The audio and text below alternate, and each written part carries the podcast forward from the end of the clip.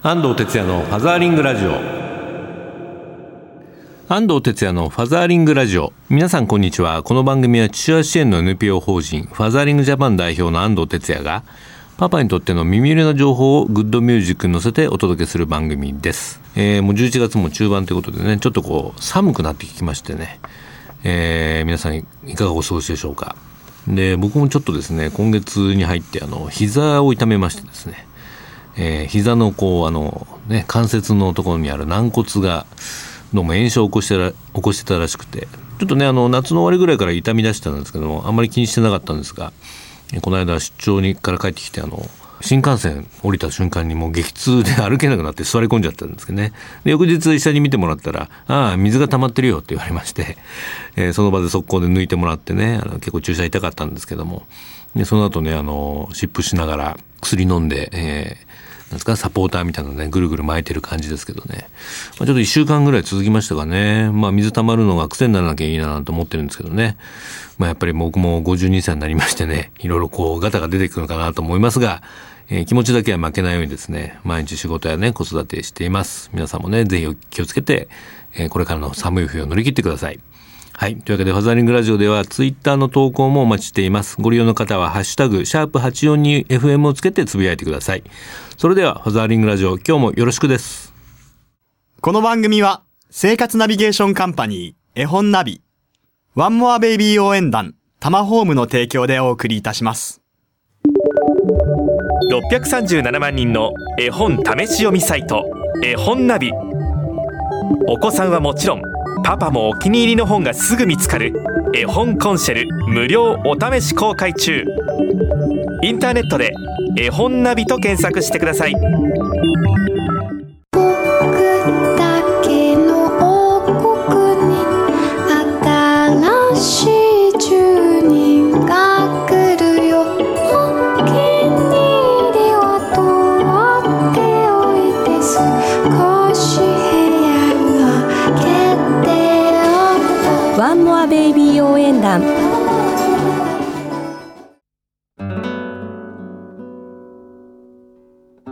ザーリングラジオ FM 西東京からお届けしています、えー、ここからはインフォメーションのコーナー、えー、今日はですね PTA を結構楽に楽しくする本という書かれた、えー、大塚玲子さんです。大塚さんこんにちは。こんにちは。よろしくお願いします、よろしくお願いします、えー、今11月なんですけどもねあのまあ、小学校とか中学校 PTA のまあ来期役員を決めるシーズンだと思うんですけども、えー、今一般的にあの PTA の組織ってどんなふうになってるんですか？ねまず本部役員というものが、うん、えー、会長さん、副会長、書記、会計みたいなこう、うん、全体をまとめる人たちとあといろんな委員会というのが文化委員とか公募委員とか、えー、そう、ね,、そういうのが、はい、ある形これでどうやっていつも役員って決まるんですか？役員本部役員については、あの割とよく聞くのがその選考委員会とか、はいはい、そういうこう本部役員を決めるため専門の係っていうのがあって、うん、そこの人たちがその推薦で名前が上がってきた人たち、うん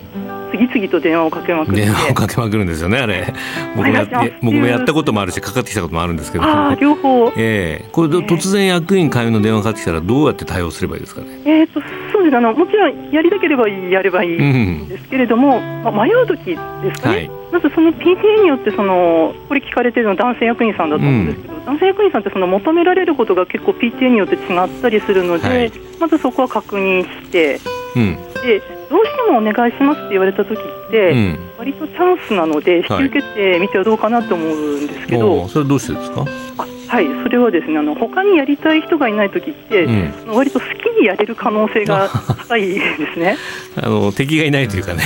あのね。だからそこで、うん、僕もしょうがないから、まあ、もしやるとしたらこういうふうにやるけど、うん、いいって。うん。そっかそっか、ね、言っておくと後でこうイニシアチブが取れるんで。す はい、それいいかもしれないですね。うん。ね。まあ、PTA、まあ、母親がまあ普通と日本はされてるんですけども最近父親の参加率とかどうです？そうですだんだんと増えてきてるかなという印象がありますね。うん、そうですか。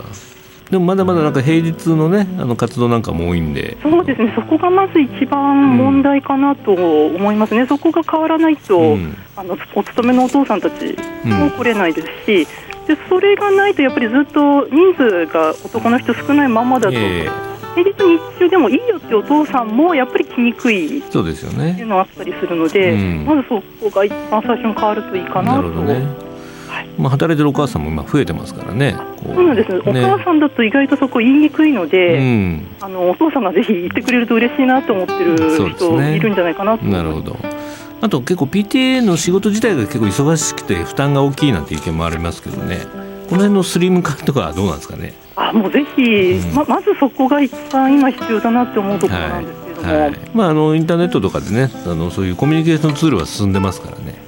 効率よくねあの PTA の仕事もすることが大事かと思いますね。そうですね。メールとうん。かいろいろはい。そうですね。まあ、あのそんな PTA をこう楽しくあのす活動するためにね、えー大塚さん書かれたその PTA を結構楽に楽しくする本があるんですけどもこれ今年出版されたんですよね？で今年の5月に、うん。はい。まあ、どんな思いでこれ書かれたんですか？えー、とそうですね、まあ私自身、あんまり関わらないで実は来たんですけれども、まあ、それでもずっとこうお申し訳ないなとか、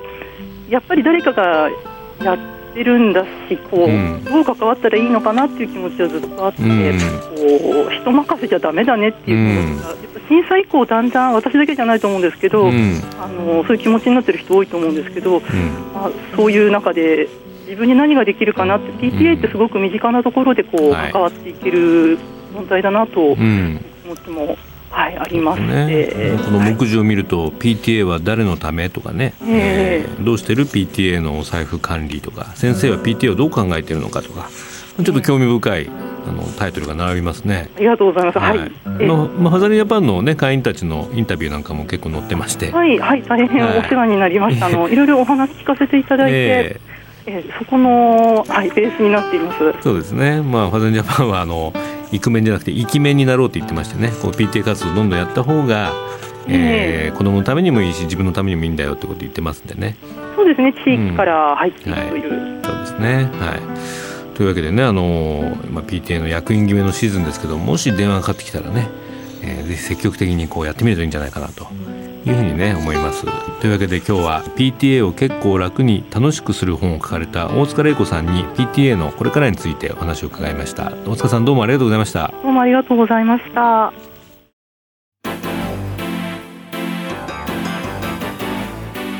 ファザーリングラジオ FM 西東京からお届けしていますここからはソーシャルカフェのコーナー。えー社会にはいろんな課題がありますけれどもそれを何とかしたい社会を変えたいという思いを持ってソーシャルな活動を実践している方をゲストにお呼びするコーナーです。で今日のゲストは上北沢で親子カフェイルソーレをえー経営されているオーナーカフェ辻正弘さんです。辻さんこんにちは、こんにちは。はい。えー辻さんもあのファザーリングジャパンに最近あ、ねそうです。入っていただいたということで、えー先々週ですかねあのアレルギー子パパのね会の今村さんにも来てもらったんですけど、はいえーなんかこう同じ、うんね、あのテーマを持ったパパが増えてきたなっていうふうに思うんですけれども、そうですね。はい、で今日はその辻さんがね経営されてるその親子カフェについてお話を伺いたいんですが、はい。えーまず辻さんは今36歳で結構あのプロフィール見るとホテル西洋銀座で最初をはい。働いてらっしゃってでその後に、えーまあ、親子カフェエルソーレをオープンするんですけれども、えっと、いろいろやってますよね。なんか民間交流でサウジアラビアで王族に料理提供を行ったりとか、はい。ちょっと作る機会がありましおて、ー。作らせていただく機会があって、うん。それで、まあ、今自分の技術を生かして、うん。ちょっと和を入れた、うん。和のテイストを入れた、うん。えーイタリアンを少し作ってきました。和を入れたイタリアンをサウジアラビアで、はい。あー。なんか興味深いですねでこの、おーまあ、24年の8月に、えーまあ、料理技術講座はい。ね、これを受けられて自治体栄養士給食担当を相手としたアレルギー対応講師そうですねと。して招かれるはい。ということなんですね。あのこのイルソーレ、まあ、親子カフェ、ね、いろいろ全国にありますけども、はい。その違いっていうのはどこにある？んですか一番は、えー、と遊ぶスペースが大体の親子カフェって結構重要視をするんですけども、えー、とうちの場合はそのお料理をうん。やはり重視してほう、えー例えばうちにご来店された子連れでご来店されて、うん。えーコース料理がうん。食べれたりとか、うん。結構おじいちゃんおばあちゃんも呼んでご家族で七五三だったりとあかー。お祝いとかにもあの使っていただいてます。なるほど。子供を遊ばせながらでも、まあ、コース料理とかそういうちょっとパーティーみたいなこともできるという、はい、できます。ね。でこれをまあなんでこう始めようと思ったんですか？自分自身が、うん、えーと、こそちょうど、まあ、西洋で働いてた時に子供が生まれて、子育て世代になって、うん、でそれで、まあ、すごくその子供を連れて行く場所が当時そんなになくて、うんはい、で自分もやっぱ職人なんで、美味しいものを食べたいと思っても、やっぱ子供を置いていかないとそういうのが食べれない、えー、現状で、で自分も結構親子カフェを利用者で,、で使ってたんですけど、やっぱり食事をもっと美味しいものを食べたいなと思って、まあ、自分の経験も生かしてで自分の料理の経験も全て含めて、まあ、こういうお店を出そうと。なるほど現在お店では小麦乳製品卵を除去したバースデーケーキを提供するとか。そうですね、お客さんの要望に合わせて、うん、まあ、結構今アレルギーも多様化していて、はい、結構米とかじゃがいもとかあるんで、はい、まあ、そのお客さんの要望に応えるような形で抜いて除去をして、うん、えー、デコレーションケーキを作ったりしてます。なんかそのお客さんとのエピソードみたいなのあります？まあ一番はその結構当時小さな1歳から、まあ、うちは1歳から3歳ぐらいのお子様とか、はい、まあ、未就学のお子様が来られるんですけど、うん、その小さなお子様が、うん、もう自分のケーキとかを見ても自分の食べ物じゃないと認識をしてるんです、うん、あ食べれないと。食べれないんです、でケーキってね子供にとって楽しいものなんで、ね、そうですよね。そう思えないんだよ。はい、でお母さんが、まあ、このお店でうちのお店で注文をしてもらって、ケーキを当時出したんですけど、はい、出した瞬間、うん、お母さんこれ僕の食べ物じゃないよ」って言って、こう言うんですね。でその時にやっぱりこうあこんな小さな体でも自分のその食べるもの食べない食べれないものっていうのを認識してるんだと思って、うん。うん、ただそれをお母さんが「今日は食べていいんだよ」って言われた時に、うん、本当にもう口の周りにも生クリームいっぱいつけてですね。想像でき、まあ、乳製品なんで当時はその豆乳のクリームなんですけど、その生クリームをいっぱいつけて、もうかぶりつくように食べてたそのシーンと、やっぱりお母さんとお父さんがその初めてケーキを食べさせた時のその喜びっていうのは、やっぱこのお店でアレルギー対応している中で、やっぱすごいやってよかったなって思う内容ですね。ねまあ、子供が誕生日とかねクリスマスでケーキを頬張るなんていうのは一番こう幸せなそうですね、ね、家族の姿なんだけども。はいまあ、アレルギーがあるとなかなかそういうものが、ね、できなかったっていうことが、うん、この「イルソーレ」来るとそれが叶うっていうことですね。はいまああのね、大人の方でもねまだそういうアレルギーの方もいらっしゃるしいろんな料理でそういう安全に食べれる、ね、場所があるっていうのはいいですよね。そうですね、うん、結構遠くからも来たりするんですか？お客さんと。か結構遠くからだと、うん、例えば滋賀とか、え。ーまあ、結構関東近県の方もいらっしゃるんですけど、うん。はい、たまにその滋賀県からいらっしゃったりとか、うん。うん、あとそのアレルギーパーティー去年アレルギーパーティーをやったんですけど、えーと、京都からお食事だけのためにわざわざ来ていただいたりとか。全国区になりつつあるですね。いやそんななんかあの先日も TBS の「一服」っていう番組でねあはい。取り上げられたみたいで。はい、ご紹介いただいて。反響ありました？そうですね、うん、お子さんがケーキたその撮影当日もアレルギーの子がいたんですね、うん、でその方もケーキ頼んでて、うん、でその時にやっぱりもっと欲しいっていう言葉だったりとか、やっぱそういうの見てるとすごいやっぱこういう子はまだまだいっぱいいるんだろうなって思います。そうですか。辻さんのところのお子さんも若干そういうのがあって、ね、はい、うちの子もアレルお店出す前なんですけど、アレルギーで、あの母乳からお母さんが食べたものから、やっぱり母乳で出て卵アレルギーなんですけど。でもねそうやってお父さんが 料理人で全部そこをカバーしてくれるものを作ってくれるんでいやでも悩みました初めは。そうですね最初はね。驚きましたね、うん、まあ、それで勉強されて。はい。ねまあ、こういう形で仕事にもそれ生かしてるってことですけど、はい。はい、今後なんかイベントの予定とかございます？はい、うん、えっ、ー、と12月の23日、うんはい、祝日火曜日なんですけど、まあそのランチタイムで、はい、そのアレルギーを持った子たちまあ、持ってない方もいいんです、はい、持ってない方も全然ご参加いただいていいんですけど、うんうん、えー、アレルギーのそのクリスマスパーティーをちょっと開催しようと、うん、今回は、えーと、ちょっと料理教室料理体験を含めて、ちょっと親子で料理するそうです親子で、えー、実際にはソーセージをちょっと作ろうかなと思ってでそのソーセージをランチで食べると。いったパーティーをちょっと開催をしようと思っております。はい。これパパもいいんですよね？もちろん。もちろんです。ご家族で。えー、はい。今結構おじいちゃんおばあちゃんの問い合わせとかもあって。おなるほど。お孫さんとご参加したりいただいたりとか。家族みんなでね。そうですね。いいですね。これは申し込む場合はどうすればいいんですか、えーと、基本的には、えーと、アレルギーのことを聞かなきゃいけないので、うん、えーと、先ほどご安藤さんのおっしゃってた「あれパパさん」のホームページの方から、うん、なるほど、はい、えー、アレルギー子パパでね検索すると出ると思いますので、はい、はい、そちらの方から申し込みは可能ということで、えー、12月23日の祝日の日ですね。祝日火曜日ですね、はい、火曜日ですね。はい、はい、えー、上北沢ということですけどもねあの各地から、えー、たくさん来てくれるといいなと思いますまあ、今後なんかどういうこうビジョン、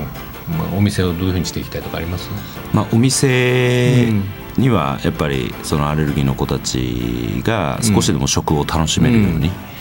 こう使っていっていただきたいなと思うんですけど、僕自身イルソーレとしてそのもっとこう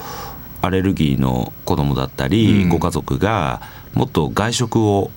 選択肢を選べたり、うん、選択肢が増えたり、うん、えー、楽しめるように、うん、よりこう普通の飲食店がアレルギーに対してこう興味を持ったり、うん、えー、一つでも実践しようとするようなところを増やす活動をしていきたいなと思っております。なるほど。ぜひパパの力をですね十二分に発揮してね、はい、広めていってほしいなと思いますね。まあ、ハザリンジャパンの方もいろいろ応援していきたいなと思いますので、はい、これからもね一緒にやっていきましょう。ぜひよろしくお願いします、はい、というわけで本日のソーシャルカフェは上北沢で親子カフェイルソーレを経営されているオーナーシェフ辻正弘さんにお越しいただきました。辻さんどうもありがとうございました。ありがとうございました。絵本コーナーパパ読んでです。このコーナーでは週末にパパが読む絵本を一冊紹介しています。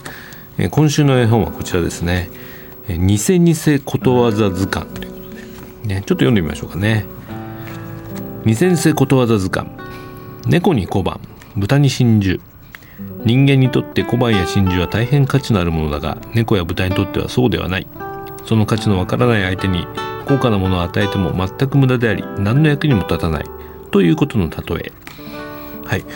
えー、こちらちょっと横長の絵本で、えー、右と左にページがあるんですけどもこの右側にこの猫に小判豚に真珠のこの意味が今みたいに書いてあるんですね。で左側にですね、えー、イラストと、まあ、そのダジャレといいますかね同じような言葉で、えー、なんか書いてあるんですね。そこ、まあ、ちょっと読んでると「猫にご飯って、まあ、猫に小判に引っ掛けて猫にご飯。猫がねご飯食べてる絵が書いてあったり豚に新聞って、豚に真珠をまあパロディで豚に新聞って形で、えー、豚が新聞読んでる絵なんか書いてあるんですね。でこれ結構他にも嘘から出た誠とか馬の耳に念仏とかですね馬の耳に大仏とか馬の耳に不念仏とかですね、まあ、いろんなこう、えー、ギャグをが満載になってて思わずこう、えー、子供と読んでもあのどっちが本当だか分かんなくなっちゃうみたいな感じですね。まあ、普段何気なく使ってることわざがことわざで遊びながら言葉の面白さにも出会えるえー、子供から大人まで楽しめる、えー、へんてこなねことわざ絵本かなというふうに思います。絵本ナビにもこんなレビューが来てましたね。えー、キャベツさん40代ママ男の子10歳女の子男の子7歳のママですね。えー、ことわざのパロディ本はたくさん出てますがこの本のすごいところは2つのことわざのことわざのパロディを次のページで1つの絵にしているところですどれもよくできていて子どもたちは大笑い大人の私も感心しました新井さんの可愛い絵とユーモアユーモアセンスに和みましたが次男は元の意味を忘れそうですと書いてありますね。うんいや本当これね、えー、お父さんもね子供と楽しんで、あこんな言葉だったのかって本当の意味をねまた再認識したりするんじゃないかなと思います。はいというわけで今週の絵本は「偽偽ことわざ図鑑」新井良二作、えー、出版社は野良書店からね出ています。フェイスブックページの方には絵本ナビのリンクも貼っておきますのでご覧ください。今週のパパ読んででした。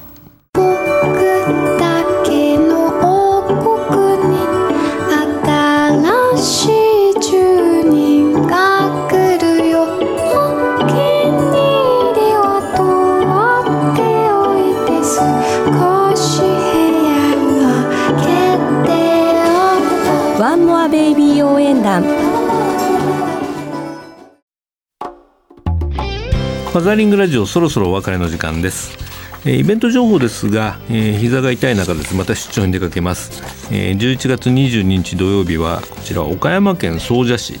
総社市総合福祉センターで1時半から、えー、講演を行います。生き生き生きる父親が社会を変えるというタイトルですね。でそのまま、えー、今度は北海道に飛びましてですね翌日23日は室蘭市で、えー、講演します、えー、今時の子育てイクメン育児イクボスが社会を救うということで男女平等参画センターミンクールで1時半から行います。それぞれね市役所の方にお問い合わせください。はい、というわけで、えー、ちょっと膝も痛いんですけど頑張ってきますのでまた応援のメールでもいただければありがたいです。ファザリングラジオではリスナーの皆さんからのメッセージもお待ちしております。FM 西東京のホームページからリクエストメッセージのバナーをクリックして送信ください。E メールをご利用の方はメールアドレス egao 笑顔数字で842アットマークウエストハイフン東京 .co.jp です、えー、番組のフェイスブックページもあります。えー、ゲストの顔写真も載ってますのでねぜひ覗いてみてください。それではファザーリングラジオお相手は安藤哲也でした。また来週キーポンファザーリングバイバイ。この番組は生活ナビゲーションカンパニー絵本ナビ。ワンモアベイビー応援団タマホームの提供でお送りいたしました。